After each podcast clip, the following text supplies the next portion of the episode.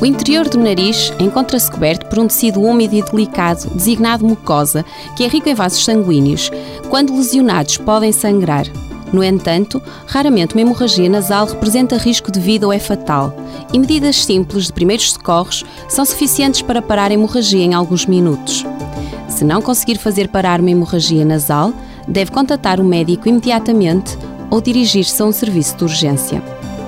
O ambiente quente e seco, as constipações e alergias, o alcoolismo, o fumo do tabaco, certas doenças como a hipertensão e alguns medicamentos aumentam o risco de hemorragia nasal.